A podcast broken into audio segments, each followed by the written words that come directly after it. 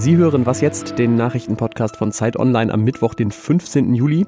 Ich bin Ole Pflüger und habe gleich zwei Gespräche für Sie. Einmal über die Immunität, die mögliche nach einer Covid-19-Erkrankung und darüber, wie Corona von einer Krankheit der Reichen bzw. von allen Menschen zu einer Krankheit der Armen geworden ist.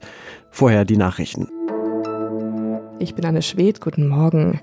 Die Spannungen zwischen den USA und China verschärfen sich weiter. US-Präsident Trump hat ein Gesetz unterzeichnet, das diejenigen bestrafen soll, die so wörtlich Hongkongs Freiheit auslöschen. China solle dadurch für seine unterdrückenden Aktionen gegen die Menschen in Hongkong zur Rechenschaft gezogen werden. Das Gesetz sieht Sanktionen vor, mit denen der Besitz von Betroffenen in den USA eingefroren und ihnen die Einreise in die Vereinigten Staaten verwehrt werden kann. Die USA entziehen Hongkong außerdem den Sonderstatus. Die Serie rechtsextremer Drohmails setzt sich fort. Auch die Berliner linken Politikerin Efrim Sommer hat eine Morddrohung erhalten. Zuvor hatten bereits andere linken Politikerinnen Drohmails erhalten, die mit NSU 2.0 unterzeichnet waren. Zumindest teilweise waren vorher persönliche Daten der Politikerin von hessischen Polizeicomputern abgefragt worden. Der Landespolizeipräsident Münch übernahm dafür die Verantwortung und ist inzwischen zurückgetreten. SPD-Chefin Saskia Esken forderte, dass die Politik entschlossen entschlossener gegen Rechtsextremismus bei der Polizei vorgehe. Es handle sich inzwischen nicht mehr um Einzelfälle. Redaktionsschluss für diesen Podcast ist 5 Uhr.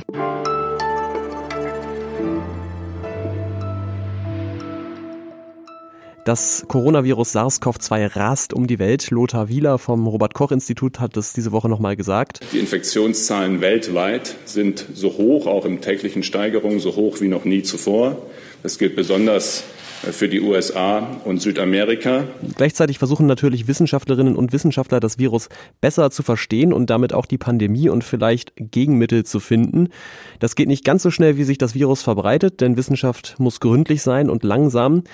Und eine der meistdiskutierten Fragen ist die nach Antikörpern, die sich möglicherweise nach einer Erkrankung ausbilden und die nach der Immunität. Dazu lasse ich mich jetzt mal von Alexander Graf auf den neuesten Stand bringen, der Autor bei uns im Wissensressort ist. Hallo. Hallo, danke für die Einladung.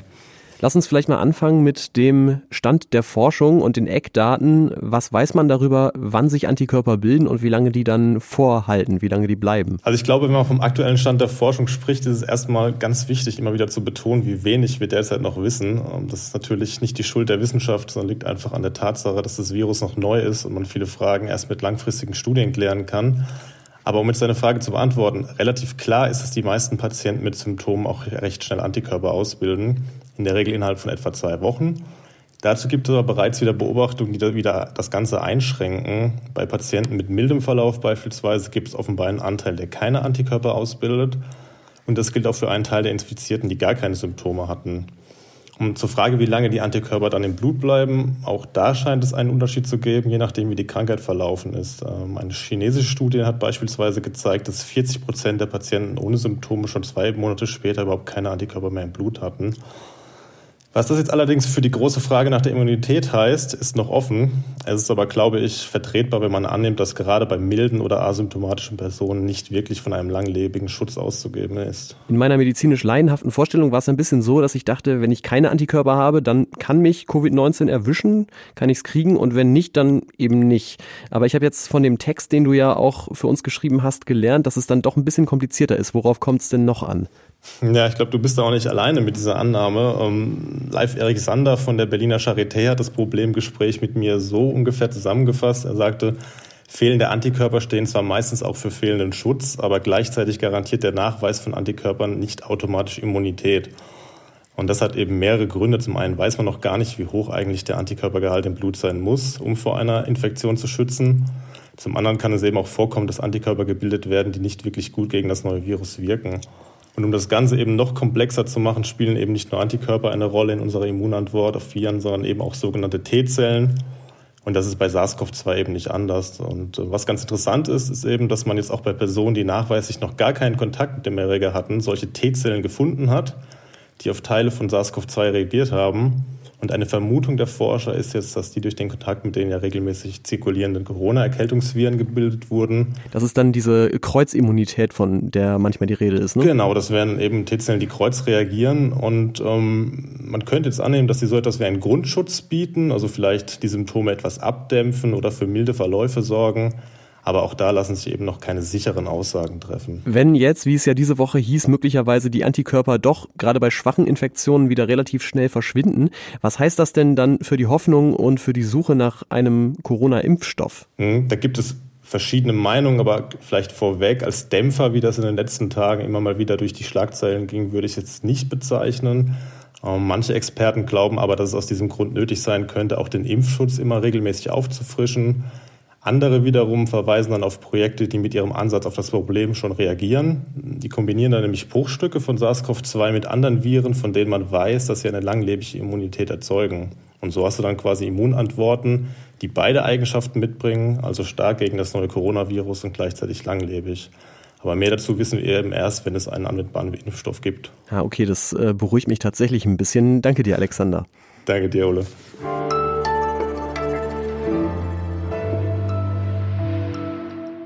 Und sonst so? Jetzt ist der Moment gekommen, wo ich hier Abbitte leisten muss. Wir haben nämlich gestern leider ein Jubiläum vergessen, das wir als Podcast eigentlich auf keinen Fall hätten vergessen dürfen. Es geht um das Dateiformat MP3, das gestern 25 Jahre alt geworden ist. Und dafür bin ich natürlich nicht nur dankbar, weil mir das hier meinen Job ermöglicht, Podcasts um die Welt zu schicken, sondern auch, weil man sich eben dann irgendwann seinen eigenen MP3-Player bestücken konnte und nicht mehr im ICE auf die sechs in Dauerschleife laufenden Radioprogramme da angewiesen war. Ich weiß ehrlich gesagt nicht mehr, was mein erstes MP3 war. Ich könnte mir vorstellen, dass es irgendwas von Coldplay war. Ich kann mich aber noch sehr gut daran erinnern, wie auf einer 40-stündigen Busfahrt von Rumänien nach Deutschland mir ziemlich am Anfang der MP3-Player verreckt ist. Was soll ich sagen? Aus dem Fenster gucken ohne Hintergrundmusik ist auch gut, aber macht schon ein bisschen weniger Spaß.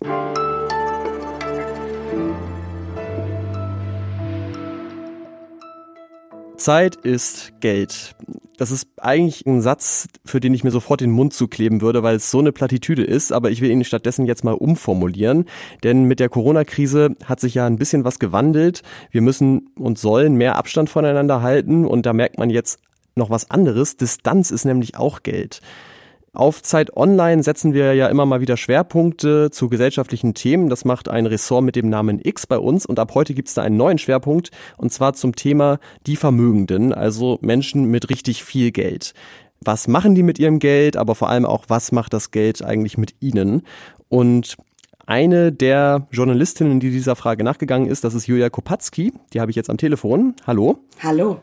Du hast dir ja angeguckt, wie Menschen mit Geld sich andere Menschen vom Leibe halten. Was hast du dafür so für Beispiele gefunden? Ja, das war so ein bisschen die Frage, ähm, wie weit kann man quasi äh, Distanz schaffen?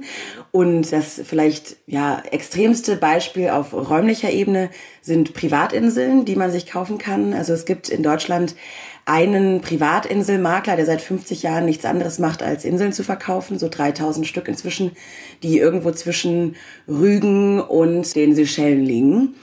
Ansonsten habe ich von Hausmaklern, also Immobilien auf, auf dem Festland gehört, dass immer mehr Menschen sehr interessiert daran sind, Immobilien in absoluter Abgeschiedenheit zu kaufen, dass sie gerne lieber eine eigene Quelle hätten oder Möglichkeit Landwirtschaft zu betreiben.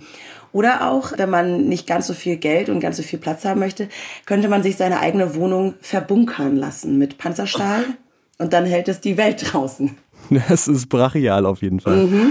Ähm, nicht ganz so brachial, aber trotzdem total krass fand ich, dass es auch Leute gibt, die sich überall hin von Personenschützern begleiten lassen. Ich glaube, das wird mich total wahnsinnig machen, wenn mir immer auf Schritt und Tritt jemand folgt, auch wenn es sicherer ist.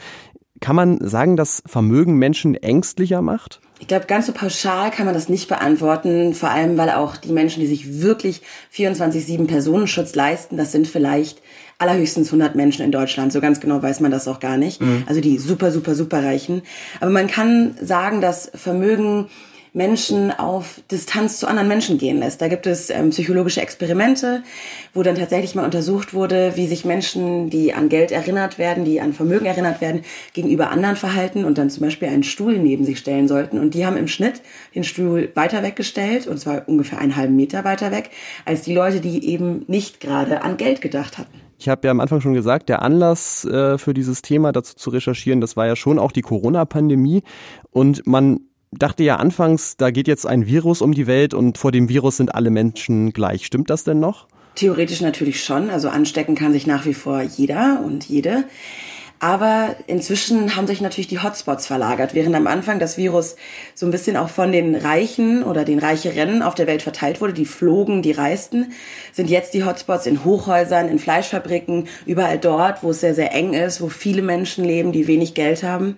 Und deswegen ist es halt doch kein Virus mehr, was jeden infiziert, sondern nur die, die eh schon ähm, ziemlich schwach sind in unserer Gesellschaft.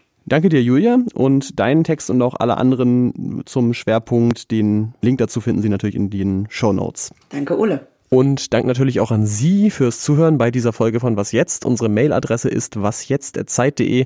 Heute Nachmittag, 17 Uhr, das Update. Ich bin Ole Pflüger. Bis zum nächsten Mal.